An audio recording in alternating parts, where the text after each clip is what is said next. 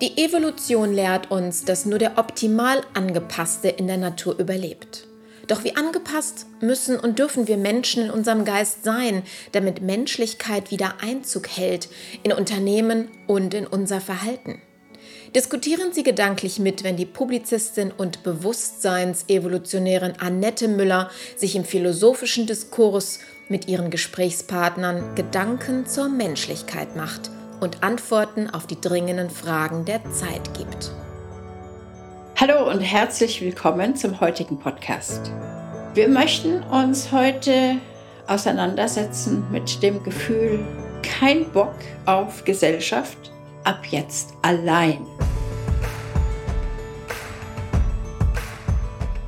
Was treibt jemand dazu zu sagen, okay, ich habe jetzt keinen Bock mehr auf Gesellschaft, ich will jetzt allein sein.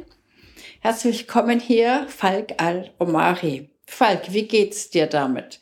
Ab jetzt allein. Wir haben uns ja schon des Öfteren unterhalten und du bist ja sehr, sehr gerne allein. Das heißt, du bist gerne ohne Gesellschaft, oder? Habe ich das falsch verstanden? Ja, ich fange gleich mal mit äh, einem meiner Lieblingssätze an. Ich freue mich über jeden Menschen, dessen Bekanntschaft ich nicht machen muss.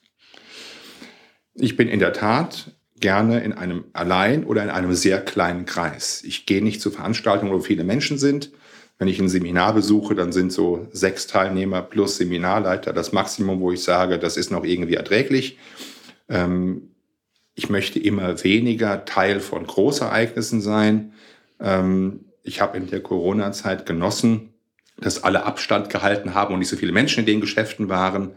Ähm, das war auch das Einzige, was ich gut fand. Aber ähm, dieses Thema Abstand, Abgegrenztheit, für mich alleine sein, ähm, auch bewusst nicht Teil eines Kollektivs sein. Du hast ja auch gefragt, ähm, kein Bock mehr auf Gesellschaft, ist ja nicht die persönliche Gesellschaft, sondern ich möchte auch in diesem System so möglichst wie wenig mit zu tun haben. Also ich denke mir oft, dass allein das Thema, dass ich Teil der Gesellschaft bin, dass ich Staatsbürger bin, ob das nicht eigentlich auch nicht, nicht, nicht schon eine, eine Einschränkung ist, weil, weil, es, weil es ein Zwang ist, Teil von irgendetwas sein zu müssen. Ich kann mich nicht für die Staatenlosigkeit entscheiden. Ich kann nicht sagen, ich mache jetzt hier gar nichts mehr. Und ich versuche mir möglichst viele Freiräume zu schaffen, in denen ich machen kann, was ich will, ohne staatliche Bevormundung, ohne Gesellschaft, ohne die Notwendigkeit, dass ich Klaköre und Applaus brauche, und ich finde auch, dass das viel mehr kreative Potenziale bietet. Natürlich hat es Sinn, zu Feedback mit Menschen zu sprechen, mit einzelnen Menschen. Also ich rede nicht von Isolation, aber ich rede schon von Abgegrenztheit und von Selbstbeschäftigung und von Selbstreflexion, weil ich glaube, dass da viel mehr Kraft drin liegt, als ähm, bei diesen ganzen Leuten, die immer auf Achse sind und von Event zu Event rennen. Das gibt mir keine Ruhe. Ich kann aber auch gut allein sein. Ich verstehe, dass es Menschen gibt, ähm, für die das eine schreckliche Vorstellung ist. Aber ich finde jetzt eben mal vier, fünf Wochen zu Hause zu sein und äh, vielleicht ein paar Telefonate zu führen, ansonsten niemanden zu sehen. Nicht als Strafe, sondern im Gegenteil eher als ja, Genugtuung oder als vielleicht auch so eine Art Glück. Ja, also ich befinde mich sehr, sehr gerne in bester Gesellschaft. Also in bester Gesellschaft, eine Gesellschaft, die mir liegt, fühle ich mich sehr wohl.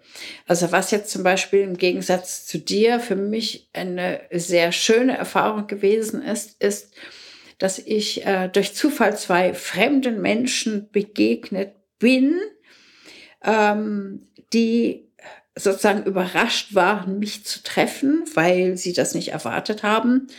Und wir uns unglaublich gefreut haben, dass wir uns tatsächlich hier jetzt durch diesen Zufall über den Weg gelaufen sind. Und ähm, diesen zwei Leuten zu begegnen, hat mich und auch die sehr gefreut.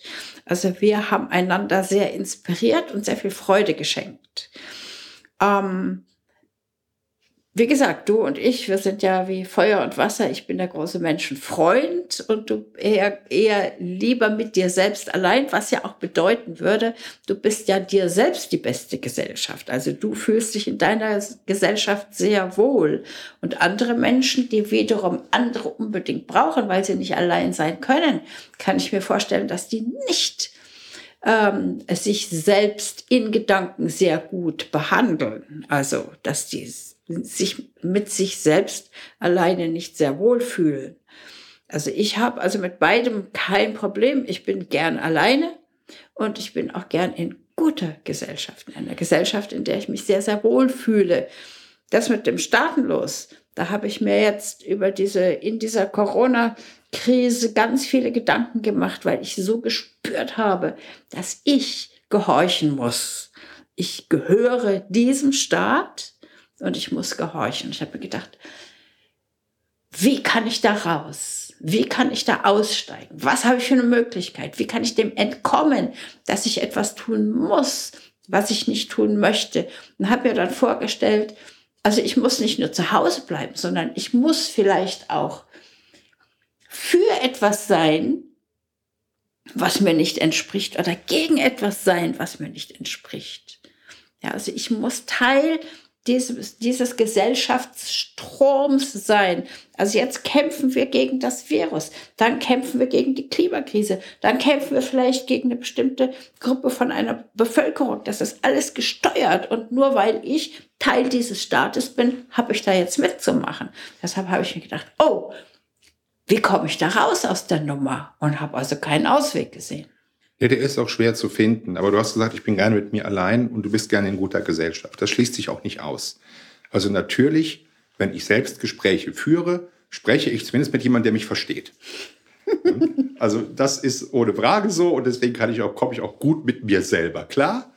Und ich verstehe auch, dass mit mir andere Menschen nicht so gut klarkommen, weil ich in der Tat in weiten Teilen krasse Ansichten habe. Also ich habe eben auch erkannt, dass ein gewisser Rückzug zu einer gewissen Harmonisierung führt und Konflikte minimiert, weil ich in der Tat ganz, ganz wenig Bock auf Gesellschaft habe. Ähm, ich habe auch meine sozialen Kontakte weitgehend reduziert. Ich habe nur noch soziale Kontakte zu Menschen, mit denen ich auch in einer geschäftlichen Beziehung stehe. Also klar, wenn ich einkaufen gehe, aber auch das ist ja eine geschäftliche Beziehung. Und wenn ich im Restaurant bin, werde ich gerne gut bedient. Und dann gebe ich gerne gutes Trinkgeld und dann werde ich gerne gut behandelt und dann gebe ich auch sehr viel Wertschätzung und Dank zurück.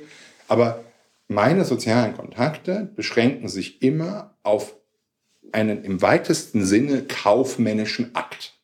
Es ist eine Kooperation, damit ich in meiner Abgegrenztheit mich besser und wohler fühle. Das ist meine Lebenseinstellung.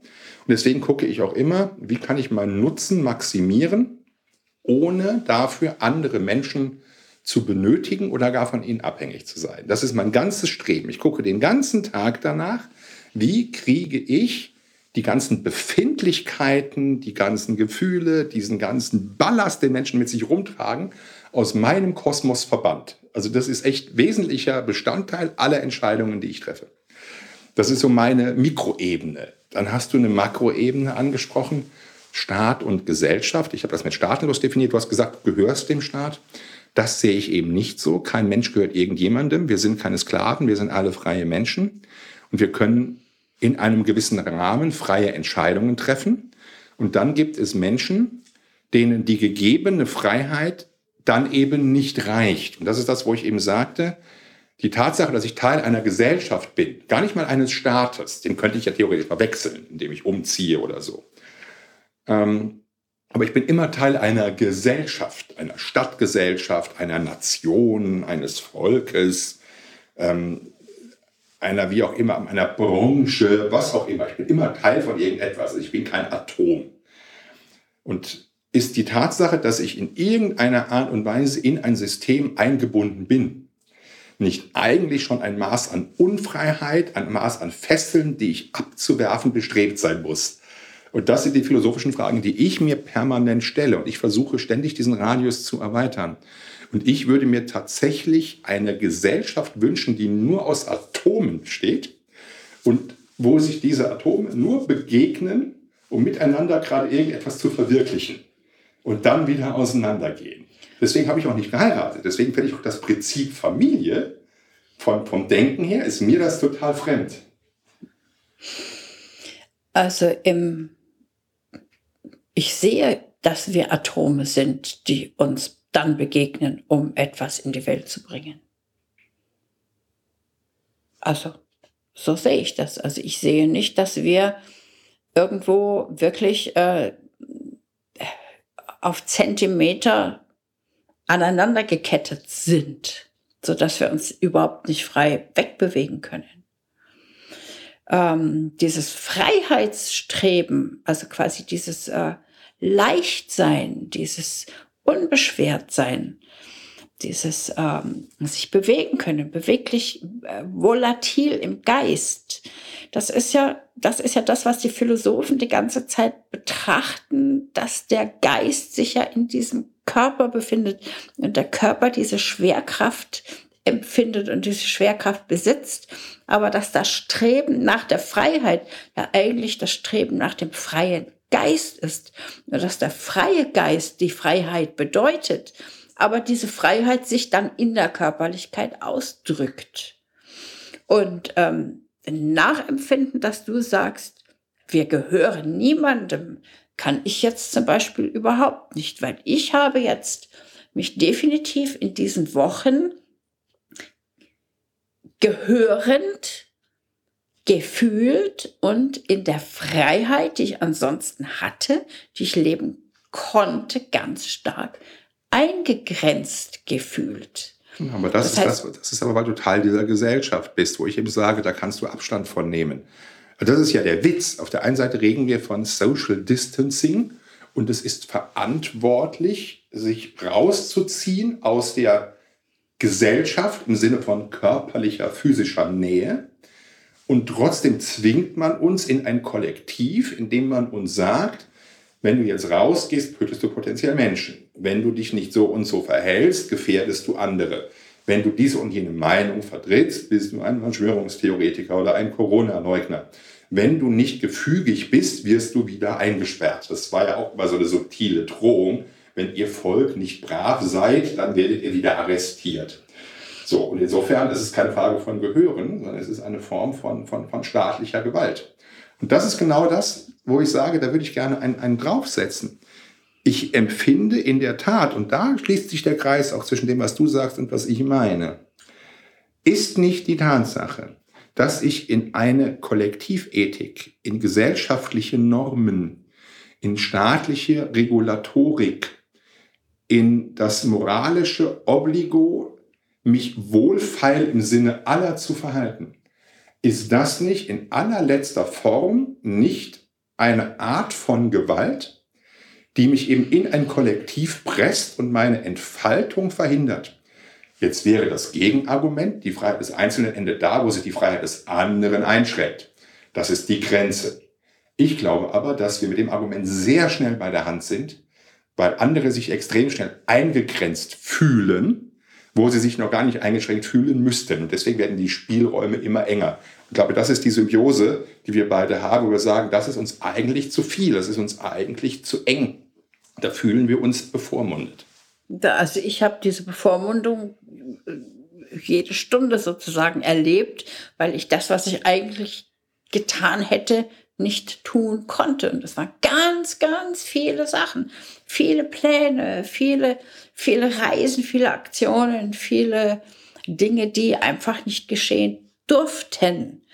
Ja, weil eben diese Anordnungen da waren. Und dann habe ich mir gedacht, oh, mh. und ich habe eben mit einer sehr guten Bekannten, die eben in der DDR aufgewachsen ist, gesprochen. Und die hat gesagt, ja, ich erlebe jetzt genau das, was ich in meiner Jugend erlebt habe, bevor ich eben ausgereist bin, in die vermeintliche Freiheit. Und jetzt stehe ich wieder da und habe noch nicht mal ein anderes Land, wo ich sagen könnte, ach, dann gehe ich dann über die Grenze und da ist dann die Freiheit, weil es dort eben genauso gewesen ist.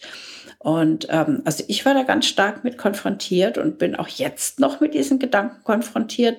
Ähm, wem habe ich hier zu gehorchen und wie weit gehört auch dieses, also wie weit äh, äh, geht dieses Gehorsam? Wann ist da ein Schluss? Wann ist der Moment da, wo ich sage, okay, kein Bock, ich bin jetzt alleine oder ich gehe jetzt alleine weiter. Das heißt, alleine, ich ziehe mich raus.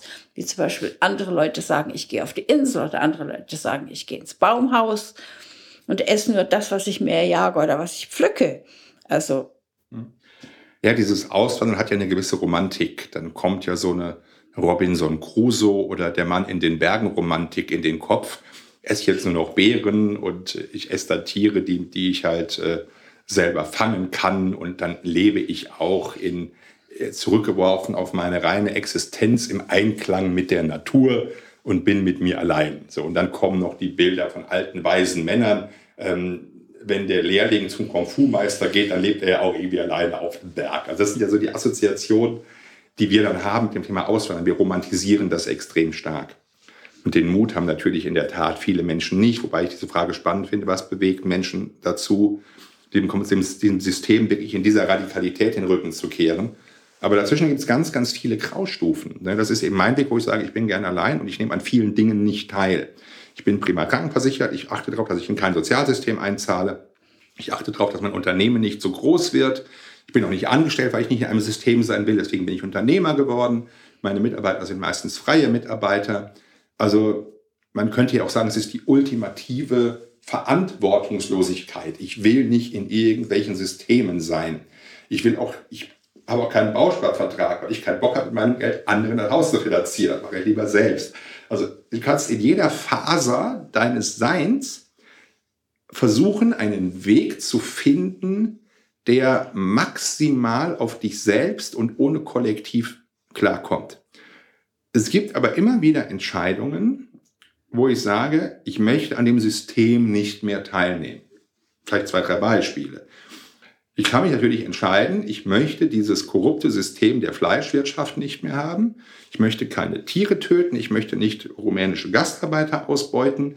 Ich möchte nicht, ähm, dass in einer Wertschöpfung Erniedrigung stattfindet. Also werde ich jetzt Vegetarier oder Veganer. Ich kann sagen, ich finde die Politik bestimmter Länder nicht gut, deswegen kaufe ich deren Produkte nicht.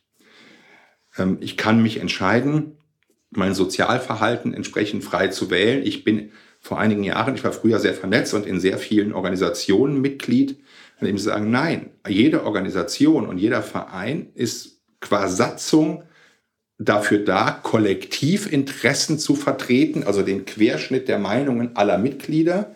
Ich möchte aber Individualinteressen vertreten. Ich habe mich früher schon gefragt, warum brauche ich eine Schülervertretung? Wenn ich ein Problem habe, gehe ich selbst zum Direktor. Aber was brauche ich denn diese Quatschköpfe? So, und da bin ich irgendwann aus allem ausgetreten. Ich bin sogar als Dreijähriger aus dem Kindergarten ausgetreten und habe dann eine Nanny bekommen, weil ich das irgendwie schon früher nicht wollte. Also irgendwie scheint mir das in den Genen zu liegen.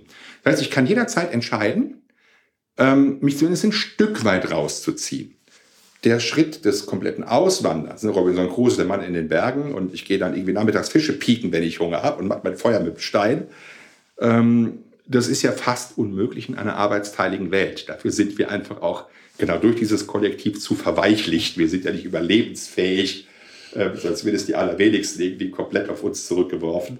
Also wird man Kompromisse finden müssen. Und genau diese Hilflosigkeit könnte einfach wieder zur Verzweiflung treiben, weil ich kann auch nicht mehr alleine im Wald leben. Also ich bin da ganz bei dir. Es, ist, es stimmt. Es ist wirklich, es konfrontiert einen mit einer gewissen Art der Hilflosigkeit, weil man diesem, diesem äh, Konstrukt einfach nicht entkommen kann. Es sei denn, du bringst dich um. Dann bist du weg. Andererseits, was mir jetzt eben aufgefallen ist, ist, wenn du so autark lebst, dann äh, passiert ja eine sehr, sehr gute und meiner Meinung nach super gesunde Sache. Du fällst niemandem zur Last.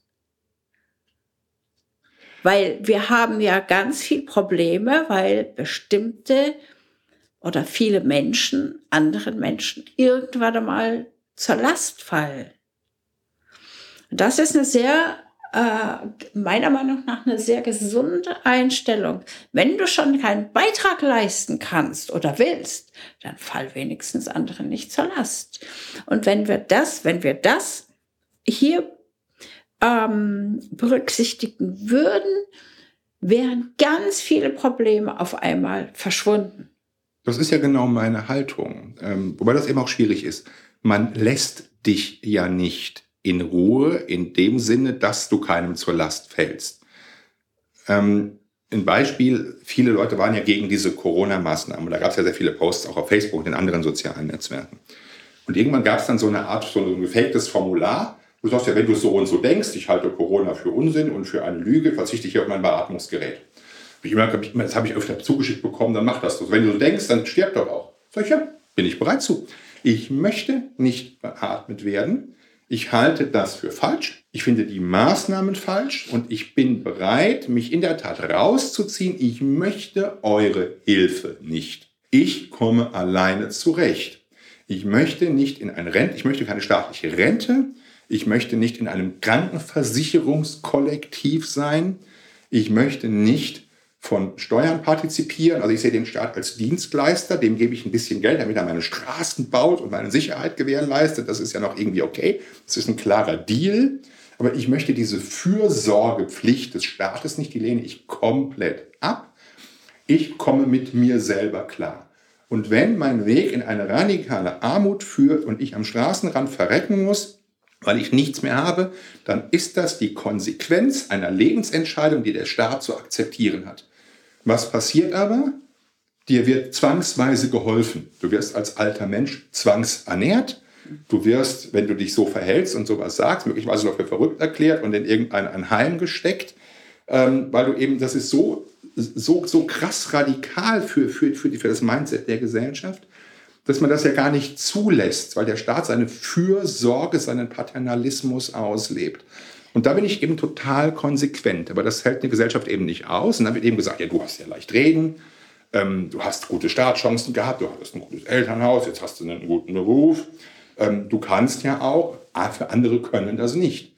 Und da sage ich, doch, sie könnten, wenn man sie nur ließe. Wenn das die Philosophie wäre, dass ich für die Konsequenzen meines Handelns bis zur absoluten existenziellen bis zum Untergang haften müsste, dann hätte ich die Selbstverantwortung und die Freiheit und die Entscheidungsoptionen mir vorher durchdacht. Weil der Staat paternalistisch ist, nimmt er uns die Möglichkeit, ein solches Leben überhaupt zu führen. Und da liegt genau die Problematik, weswegen ich diese Staatenlosigkeit so faszinierend finde.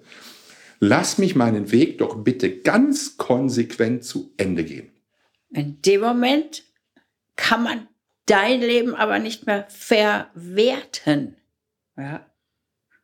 Also für mich leben wir hier und unser Leben wird verwertet, ausgewertet.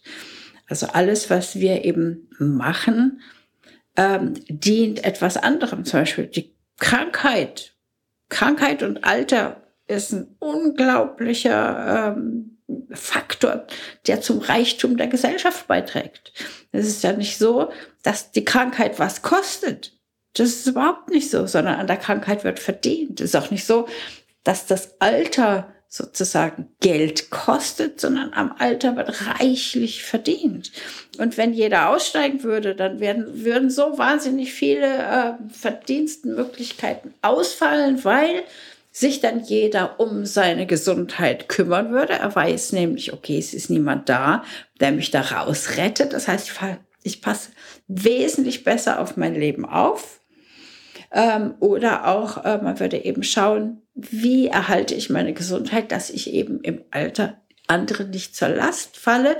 Vielmehr, ich sehe es anders, dass im Alter an mir nichts verdient werden kann. Ja, wobei den, den Punkt teile ich explizit nicht. Ähm, ich nehme ja als Konsument auch nicht ungern teil. Wenn ich krank bin, gehe ich zur Apotheke, kaufe mir ein Medikament oder ich gehe zum Arzt, der mich behandelt. Da bringe ich Geld in den Kreislauf, das mache ich ja gerne. Also diese Art Isolationismus habe ich jetzt nicht. Nur wenn es eben kein, nehmen wir Beispiel Corona, ich möchte das Recht haben, an diesem Virus zu erkranken. Ich suche das Virus nicht, aber wenn es mich trifft, und ich sterbe dran, dann ist das eben so. Genauso hätte ich an Krebs sterben können oder einen Autounfall haben können. Da schützt mich auch keiner vor. So, und dann muss aber nicht die ganze Bevölkerung in Sippenhaft genommen werden. Das heißt aber nicht, dass wenn es einen Impfstoff gibt, ich mir den nicht kaufe und in mir spritzen lasse, um mich davor zu schützen. Also ich will nicht zurück ins Mittelalter oder in die Steinzeit oder zu irgendwelchen Urvölkern, ähm, wo man jetzt im Grunde gar nichts tut. Also auch diesen Aussteigergedanken verstehe ich und der ist für einige Konsequenz. Aber das, das ist gar nicht mein Ansinnen. Mein Ansinnen ist, ich möchte so wenig wie möglich teilhaben, möchte aber schon auch von der arbeitsteiligen Gesellschaft profitieren. Natürlich, ich gebe Menschen Arbeit. Ähm, ich beschäftige die und zahle ihnen einen Lohn. Ich produziere Ideen, die meine Kunden und die Welt idealerweise bereichern. Da habe ich eine Interaktion und auch eine gesellschaftliche Interaktion, die gerne auch den Wohlstand aller nähren darf. Und obwohl ich Steuergegner bin, darf auch gerne der Staat irgendwas abschöpfen und dann für mich Straßen bauen und andere Dinge tun. Das ist erstmal nicht mein, mein Problem. Aber genau da muss es dann auch aufhören, wo ich eben nicht mehr das System durch meine eigene Wertschöpfung steuern kann. Es hört dann auf, wo ich in eine Krankenversicherung gezwungen werde. Das möchte ich frei entscheiden können. Gut, jetzt bin ich privat versichert, damit komme ich noch klar. Ähm, aber wenn ich in eine Rentenversicherung gezwungen werde, auch da bin ich Gott sei Dank nicht drin, aber ich habe ja neben meinem eigenen Einflussbereich extrem viel, was mir oktroyiert wird, was wir eben Staat oder Gesellschaft nennen. Und da stoße ich eben an Grenzen. Ne? Also ich habe kein Problem mit Interaktion, solange ich sie individuell bestimmen kann. Und ich ziehe mich so weit wie möglich auch dieser Interaktion zurück, weil wir am Anfang gesagt, ich in der Tat gerne alleine bin. Also ich versuche die auf ein Minimum zu reduzieren. Ich habe aber kein Problem damit, dass ich eine Wertschöpfung betreibe, von denen auch andere partizipieren, um dann den gesamten Wohlstand zu schauen. Du sagst, du wirst verwertet. Naja, ich meinte damit ja nicht das, was man freiwillig gibt oder was man eben dazu beiträgt, indem man aktiv ist, sondern ich meinte eben diese Zwangsverwertung. Ja, also es gibt ja sehr viele Dinge, ähm, in die wir hineingezwungen sind. Und das halte ich für eine Verwertung, eine Auswertung des menschlichen Daseins, ein finanzielles, eine finanzielle, ähm, ähm, ja, finanzielle Betrachtungen, ähm, die eben gerade mit Krankheit oder gerade mit bestimmten Tätigkeiten einhergehen, wo man eben nicht sagen kann, ich mache das nicht. Das beste Beispiel ist zum Beispiel jetzt dieser Krankenversicherungszwang. Also wenn du nicht privat, nicht privat versichert bist, ähm, oder überhaupt hier lebst, in Deutschland zum Beispiel bist du seit 2004 gezwungen, in eine Krankenversicherung zu gehen. Ähm, das heißt, du hast nicht mehr das Recht, krankenversichert zu sein, weil diese Krankenversicherung, diese Versicherungspflicht wurde ja nicht als Versicherungspflicht betituliert, sondern sie wurde ja explizit als Krankenversicherungsrecht uns verkauft. Und aus diesem Recht ist natürlich dann kein Recht geblieben, sondern es wurde zu einer Pflicht umgewandelt. Das heißt, jeder Einzelne kann jetzt zum Beispiel schon in der letzten Konsequenz gar nicht mehr sagen, ich kaufe mir hier ein Stückchen Wald vom letzten Geld, das gehört jetzt mir. Ich lebe dort jetzt im Baumhaus, ich kaufe, ich jage mir das, was ich essen will und pflücke mir die Früchte.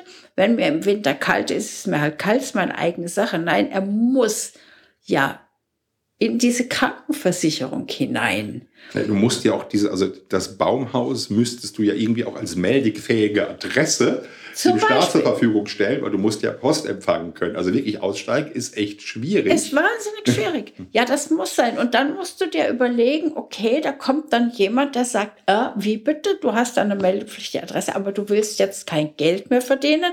Ja, wie ist das denn mit dieser Krankenversicherung? Und dann müssen wir uns überlegen, was passiert denn dann? dann wirst du sozusagen in Anführungsstrichen freiwillig pflichtversichert. Das, dann hat diese Krankenversicherung das Recht von dir Geld zu verlangen. Das heißt also, du hast automatisch bei dieser Versicherung Schulden, weil du diese Versicherung nicht bezahlst. Was passiert dann? dann nehmen sie dir dieses Grundstück weg und du musst von deinem Baumhaus wieder ausziehen und wirst in diese Gesellschaft hineingezwungen, in dieser Gesellschaft. Was machst du dann? Das ist ja so. Und du weißt, was du sagst, findet ja an mehreren Ecken auch statt. Ähm, genau diese Umwidmung. Also die Fürsorge wird nicht mehr als Pflicht, sondern als Recht getarnt. Mhm. Ein Beispiel, über das sich viele Unternehmer ärgern, ist die Industrie- und Handelskammer. Viele sprechen von einem Zwangsbeitrag. Das Gesetz sagt, die Selbstorganisation der Wirtschaft in Form von Kammern ist ein Privileg. Ich muss aber meinen Beitrag bezahlen, obwohl in vielen Geschäftsbereichen mir die IHK sogar eine Konkurrenz ist, die dann wiederum Partikularinteressen vertritt und nicht mein Interesse, weil es eben auch eine Organisation ist. Und so wird unheimlich oft aus dem Prinzip der Solidarität und des Gemeinwesens heraus ein System geschaffen, dem wir uns am Ende des Tages unterzuordnen haben im Sinne der Gemeinschaft. Und wenn ich jetzt eben keinen Bock mehr genau auf diese Gemeinschaft habe, weil ich sage, ich komme alleine besser klar, also ich hätte auch sonst eine Krankenversicherung, weil ich das für sinnvoll halte, aber ich möchte es bitte frei entscheiden können. Wenn ich Multimillionen hätte, könnte ich meine Operation auch Cash bezahlen. Warum soll ich dann Beiträge bezahlen? Nur damit andere davon profitieren. Das habe ich ja öfter schon im Podcast gesagt. Ich bin gegen diese Zwangssolidarität mit anonymen Dritten. Und nichts anderes ist Staatlichkeit und der Ruf nach Solidarität, der allenthalben aus allen Parteien und Medien schallt, ist ja nichts anderes als der Wunsch, dass einige für andere aufkommen, weil die ihr Leben nicht in den Griff bekommen. Das heißt, das ist starke Schultern können mehr tragen, ist dann ja immer ähm, auch so ein, so, ein, so, ein, so ein Kampfbegriff und so ein Standardargument.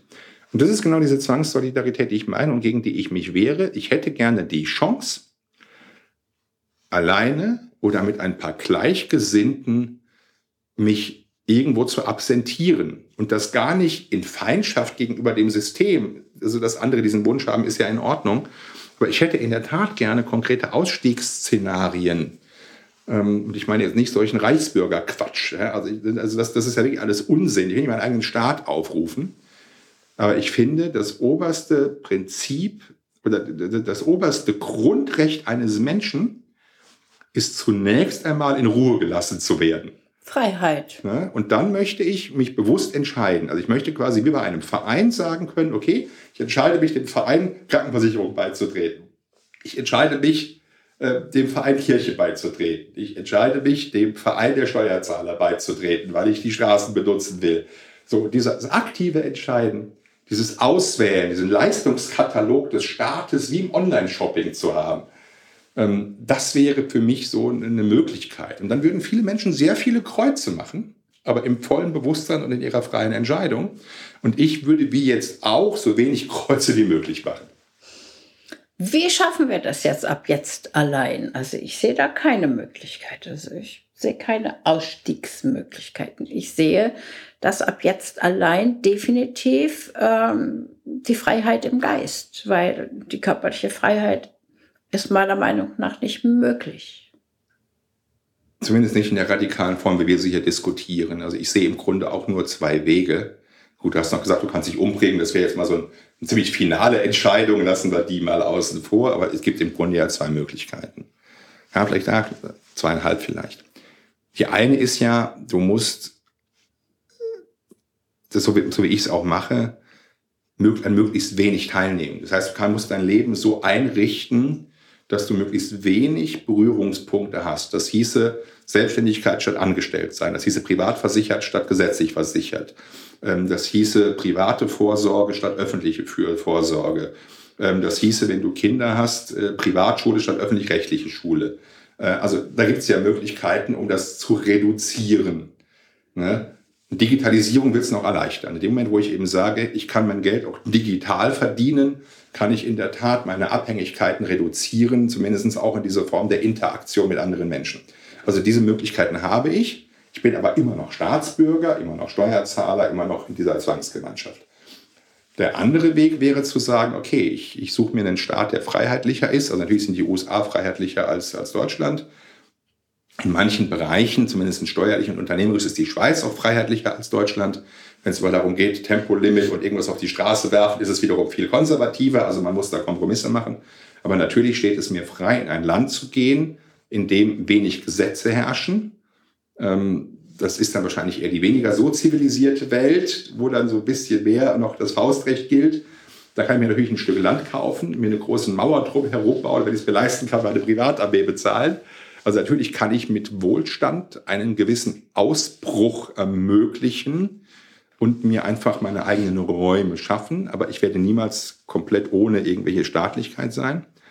Ähm, oder ich muss eben wirklich sagen, ich gehe rein in die Welt des Geistes. Das ist ja eher auch dein Thema. Ich werde dann irgendwie auf so einer spirituellen, ich mache jetzt einen auf Guru und meditiere nur noch und versuche, ob ich mich irgendwie durch Photosynthese ernähren kann. Ähm, und nehme an diesem ganzen Leben nur noch ganz, ganz bedingt eben teil. Ähm, akzeptiere dann auch, das ist der andere Weg, über Wohlstand, der andere Weg wäre über kompletten Verzicht. Ich konsumiere nur noch das Allernötigste ich reduziere sämtliche Güter um mich herum. Und ich finde durchaus auch den Gedanken lohnenswert, machen mich eigentlich Besitz nicht unfrei. Also der Meinung bin ich teilweise durchaus. Ich eben denke, was hast du denn ganzen, was hast du für Krempel um dich rum? Ist doch im Grunde alles nur Ballast. Und ähm, den Weg zu gehen, zu sagen, ich, ich entsage diesen ganzen Kram, ähm, kein Auto, kein Haus, ähm, ich lebe von mir aus nur noch im Hotel oder in irgendeiner Waldhütte. Ich, ich konsumiere nur noch das Allernotwendigste und ich verdiene nur noch so viel Geld, ähm, dass an mir dann auch keiner mehr irgendwie partizipiert. Also wenn ich wenig verdiene, zahle ich auch keine Steuern. Ähm, wenn ich nichts verdiene, kann ich mich noch von der GEZ befreien lassen, auch so ein Zwangssystem. Ähm, das geht natürlich auch. Also ich kann mich für den Weg der Armut und Isolation und Bescheidenheit und Konsumverzicht entscheiden. Ich kann mich für den Reichtum entscheiden und Abgrenzung, indem ich sage, ich, ich bin was anderes, was Besseres, ich isoliere mich, ähm, ohne ich gehe in die Welt des Inneren. Das sind die drei Wege, die ich sehe, um das zumindest zu reduzieren. Und der, der, der letzte Gedanke, ich werde, ich gehe auf diesen Verzichtsweg, würde deiner Verwertbarkeit, wie gesagt, ich explizit nicht teile, also ich fühle mich nicht verwertet, ich leiste mhm. meine Beiträge schon relativ freiwillig, aber ähm, dem würde ich natürlich damit auch entgegentreten, wenn ich ihm sage, ich spiele das hier nicht mehr mit. Und das ist ja genau das Motiv vieler Aussteiger. Reiche Börsianer und Top-Banker, die sagen, ey, ich habe auf diesen ganzen Kram hier keinen Bock mehr, diese Welt der Finanzen, dieses, dieses nicht, dieses entmenschlichte Wirtschaften. Ich gehe jetzt wirklich in den Wald. Das gibt's ja. Natürlich, ja. Der Wunsch auszusteigen kommt ja immer aus irgendeiner Frustration, die im Kollektiv entstanden ist. Jetzt würde ich mir natürlich dann wünschen, dadurch, dass ich ja sehr gerne Beitrag zu einer Veränderung leiste, dass diese Menschen, die also in der Einsamkeit, in dieser Entsagung etwas gelernt haben, zurückkommen, um ihren Beitrag zu einer Veränderung eben zu leisten, um eben hier äh, ein, ein Umdenken äh, mit zu katalysieren weil ich denke mal, dass wir ganz viele Chancen haben zu, für eine bessere Welt, für eine Bewusstseinserweiterung, für eine Entwicklung der Menschlichkeit, für Intelligenz, für Kreativität, für Genius. Und ähm, meine Frage jetzt noch mit, mit dieser Armut, dieser absoluten Armut. Und du sagst ja, du siehst dich nicht als Objekt oder als Mensch, den man verwertet. Aber stell dir vor, äh, die Obdachlosen werden auch verwertet. An Obdachlosen wird verdient. Man kümmert sich um Obdachlose und es gibt Vereine, die an Obdachlosen verdienen. Die kriegen unglaublich viel Geld vom Staat. Das ist so. Ja, das nennen wir Sozialwirtschaft. Aber es ist Verdienst. Ja, also ich teile die Ausprägung nicht. Also sag mal, es steht mir natürlich auch als Obdachloser frei, nicht ins Obdachlosenheim zu gehen, sondern auf der Straße zu erfrieren. Also der Radikalität zu sagen, ich will die Hilfe nicht, die steht denen schon frei. Dann kannst du natürlich sagen, naja, dann verdient aber immer noch der Leichenbestatter dran und derjenige, der die irgendwie abholt. Ähm, also wenn wir das auf dieses, diese Ebene zurückbringen, am Ende wird natürlich jede Leistung irgendwo bezahlt werden müssen und natürlich ist es auch eine Leistung, den verstorbenen Obdachlosen dann auch irgendwie würdig zu beerdigen. Und natürlich ist es auch eine Leistung, ihm eine Suppe zu geben. Das finde ich aber auch in Ordnung. Wir haben in anderen Folgen schon darüber gesprochen, dass jede Leistung einen Wert haben muss und gut honoriert werden muss. Und warum nicht auch damit? Also das finde ich weder entmenschlichend noch fühle ich mich verwertet. Ähm, was ich aber fühle, ist eine, eine extreme extreme Unfreiheit und Bevormundung in einem Paternalismus. Und du hattest ja gesprochen, vielleicht tue ich ja was Gutes, wenn ich mich auch isoliere. Das stimmt auch. Wir haben in dem Thema, wir haben auch schon auch viele Folgen gemacht zum Thema Klimawandel. Wir machen das ja schon ein bisschen länger und gerade ist Corona ja so ein Riesenthema. Davor war der Klimawandel, der Mörderhype. Und ist, auch, äh, ist eben auch CO, ne? Ja, und. Corona, CO2. äh, ja, wir, und da war ja schon die Frage, landen wir in einer Ökodiktatur? Also das wäre dieser extrem kollektivistische Ansatz. Wir müssen das Dieselfahren einschränken, du musst kleinere Wohnungen haben, ähm, du darfst nicht mehr konsumieren. Also diese Ökodiktatur, eine, ein gesellschaftliches Kollektiv, das seine Normen in Bezug auf Nachhaltigkeit anderen oktroyiert. Oder, und das wäre ja der Gegen, das Gegenmodell, das wir gerade besprechen, gehe ich in eine Art Ökoanarchie, ähm, wo jeder sagt, ich ziehe mich jetzt zurück und ich verzichte auf den Konsum und ich esse nur noch das, was ich selber fangen oder pflücken kann und lebe damit im Einklang der Natur. Da bin ich wieder bei dieser Mann in den Bergen Romantik, äh, wobei ich schon Dusche und Seife und sowas auch irgendwie ganz cool finde. Aber ähm, wenn ich das natürlich in Extenso betreibe, tue ich natürlich auch etwas für eine, eine gesellschaftliche Entwicklung. Und das wäre das Gegenmodell. Das heißt, selbst wenn ich als Gesellschaft bestimmte Normen definiere, kann ich in ihnen immer noch einen isolationistischen Freiheitsgrad entfalten und einen Weg finden, das in Einklang zu bringen. Und den Kompromiss, um den werden wir wahrscheinlich nicht umhinkommen. Ja, wobei ich da jetzt wieder Einspruch erhebe, weil auch das nicht erlaubt wird. Ja, es ist ja so, dass wenn du sagst, ich bin jetzt Selbstversorger, wir sind ja schon so weit, dass es uns untersagt ist, die eigenen, die Samen oder die Früchte über Samen selbst zu vermehren, wenn es nicht das eingetragene Saatgut ist. Und das darfst du selbst nicht mehr als Privatperson. Also das ist, für mich ist das der Wahnsinn. Klar, wir sind, egal wo wir hinkommen, an irgendwelche Regeln gebunden. So, das andere Extrem das wäre eine Art, wäre eine Art Anarchie. Hm. Ähm, die kann man sich wünschen. Ähm, aber wir sind auch, auch, überreguliert. Also wir haben Maß und Mitte verloren. Komplett. So, und da liegt eben schon in der Tat auch ein großes Problem. Und das ist auch das, was wir als Ohnmacht empfinden. Ähm, ich verstehe dich auch nicht so, dass du wirklich gegen jede Regel bist. Ähm, und auch ich bin nicht gegen jede Regel. Also ich sage mal, ich finde es schon irgendwie gut, dass man auf der Straße nicht einfach erschlagen wird. Ne? Also so ein paar Dinge ähm, haben sich auch bewährt in unserer Zivilisation.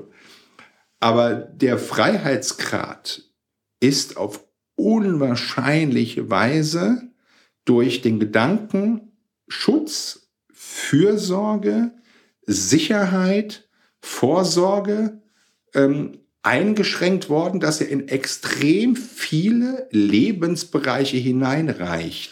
Und warum macht uns genau das, was so gut klingt, so unglücklich? Weil meiner Meinung nach wir über diese Worte belogen werden.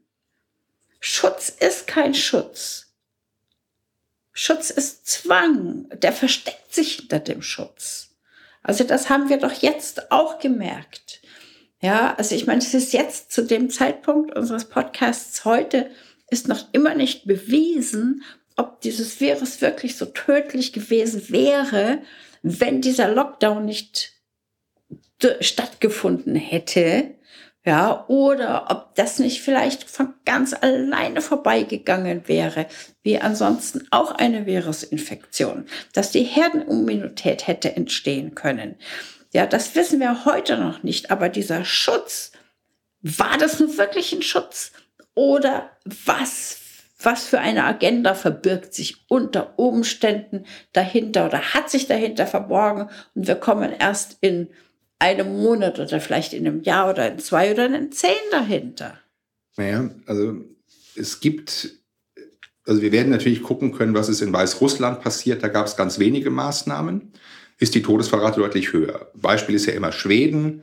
Man sagt, dann hat man zwar so Abstandsregeln gemacht, aber man hat nicht alles geschlossen. Also man wird verschiedene Staaten als Experimentierfeld in ihren Maßnahmen nutzen können, um bestimmte Dinge zumindest zu errechnen. Radikal laufen lassen hat kein Staat gemacht. Dieses Experimentierfeld fehlt einfach aber es ist schon bewiesen, dass das Laufenlassen des Virus mehr Corona-Tote gebracht hätte. Die Zahl finde ich aber relativ irrelevant, weil ich muss die Zahl der anderen Toten, die durch nicht, die durch nicht stattgefundene Operationen, die an Krebs gestorben sind, die aus wirtschaftlicher Perspektivlosigkeit sich suizidiert haben, die muss ich draufrechnen. Das Verhältnis wird viel interessanter sein für die Bewertung, war der Lockdown richtig oder falsch. Darauf will ich aber gar nicht hinaus. Unsere Gesellschaft, weil du eben sagtest, warum sind viele so unzufrieden? Also viele sind, glaube ich, eher weniger. Das sind Menschen wie wir die Mehrheit möchte diesen Schutz. Deswegen applaudieren sie ja auch gerade diesen staatlichen Maßnahmen. Sie haben erst applaudiert, als der Lockdown kam. Und sie applaudieren jetzt, dass der Staat die selbst geschaffenen Probleme mit Subventionen und Förderprogrammen heilt. Danke, Staat, dass du unsere Wirtschaft rettest, die du vorher selbst zerstört hast. Das ist ja die Mentalität, die herrscht. Die Menschen wollen diesen Schutz. Sie können diese Freiheit nicht in Konsequenz denken weil Freiheit eine Kehrseite hat und das ist die Selbstverantwortung oder negativ ausgedrückt, es ist die Haftung bis zum Äußersten. Und die Haftung möchte eine Vollkasko-Gesellschaft, wie wir sie nun mal sind, am Ende des Tages nicht übernehmen. Die Bereitschaft zu sagen, ich sterbe in bitterer Armut allein am Straßenrand, um das von eben nochmal aufzugreifen, haben halt nicht viele. Und da kann man auch sagen, hast ja leicht reden, es ist ja nicht so weit, wird ja nicht passieren. Genau, weil der Staat eben dafür sorgt, dass es nicht passiert. So, und diese, diese, diese, diese archaische Gesellschaftsstruktur ist nicht durchsetzbar. Das halten wir medial nicht aus. Wir können diese Bilder nicht ertragen, um das Beispiel des Obdachlosen zu nehmen. Wir können nicht ertragen, wenn in einem Land Armut ist. Wir können nicht ertragen, ähm, wenn andere Leute dann wirklich in dieser Haftung sind das halten wir als Gesellschaft nicht aus. Und wir, und wir kleben dann einen Ethikstempel drauf. Wir nennen das Zivilisation. Das ist unsere Gesellschaft hier.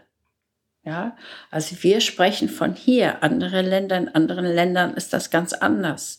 Andere Länder halten das sehr wohl sehr gut aus. Zum Beispiel sich ständig und jeden Tag mit bitterer Armut zu konfrontieren und konfrontiert zu sein, einfach weil es zu dieser Kultur auch mit dazugehört, wie zum Beispiel das Land Indien, ja, wo du überall mit bitterer Armut konfrontiert bist. Und ich kann dir sagen, du wirst dich an diesen Anblick auch gewöhnen.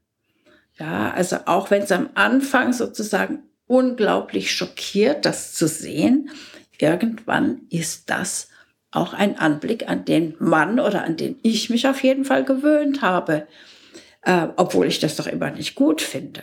Aber auch dort wird an der sogenannten Armut, die wird auch verwertet.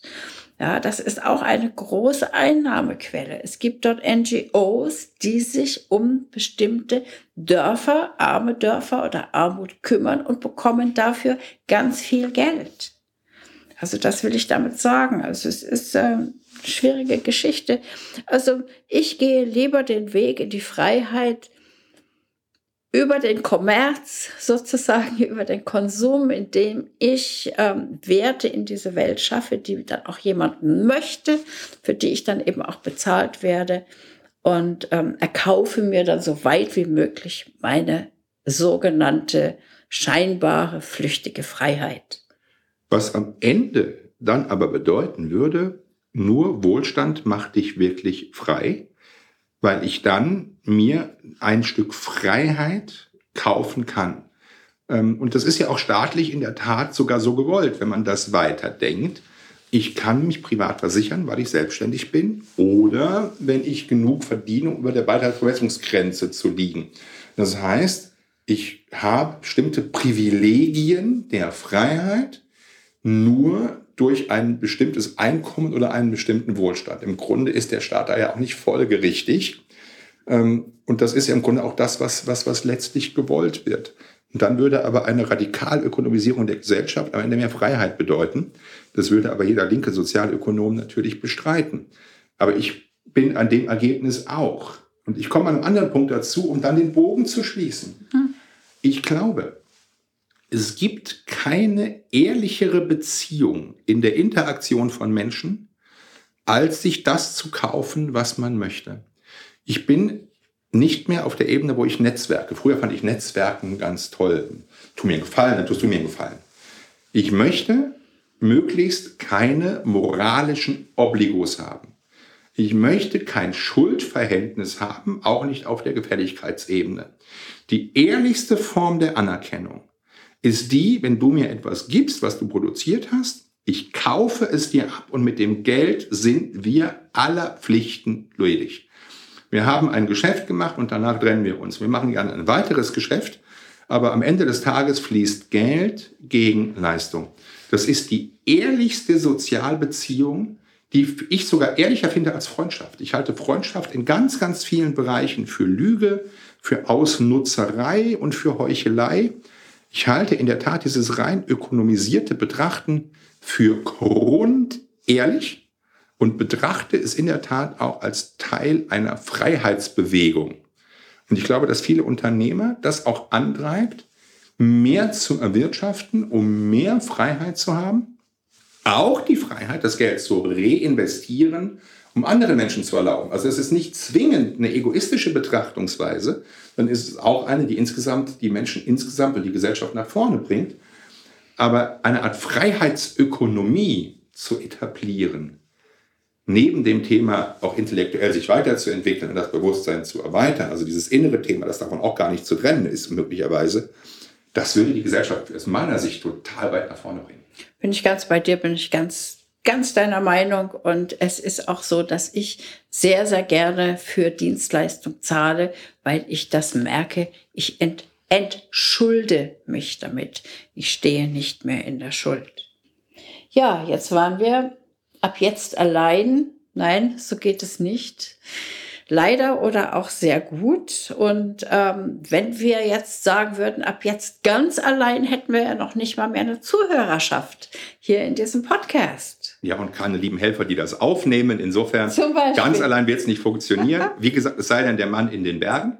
Ja. Aber auch das ist schwer zu ertragen. Nicht umsonst ist in vielen Ländern Isolation auch Folter. Ja. Also diese, diese, dieses radikale Entsagen, dieses asketische, ich gehe ins Kloster, halte ich auch für eine Romantisierung der Freiheit. Also wir freuen uns darauf, das nächste Mal auch nicht allein zu sein beim nächsten Podcast und äh, laden Sie ein, dann wieder mit einzuschalten, dabei zu sein und freuen uns aufs nächste Mal. Bis dahin, ciao. Danke fürs Zuhören. Wir sind heute schon am Ende unserer Folge.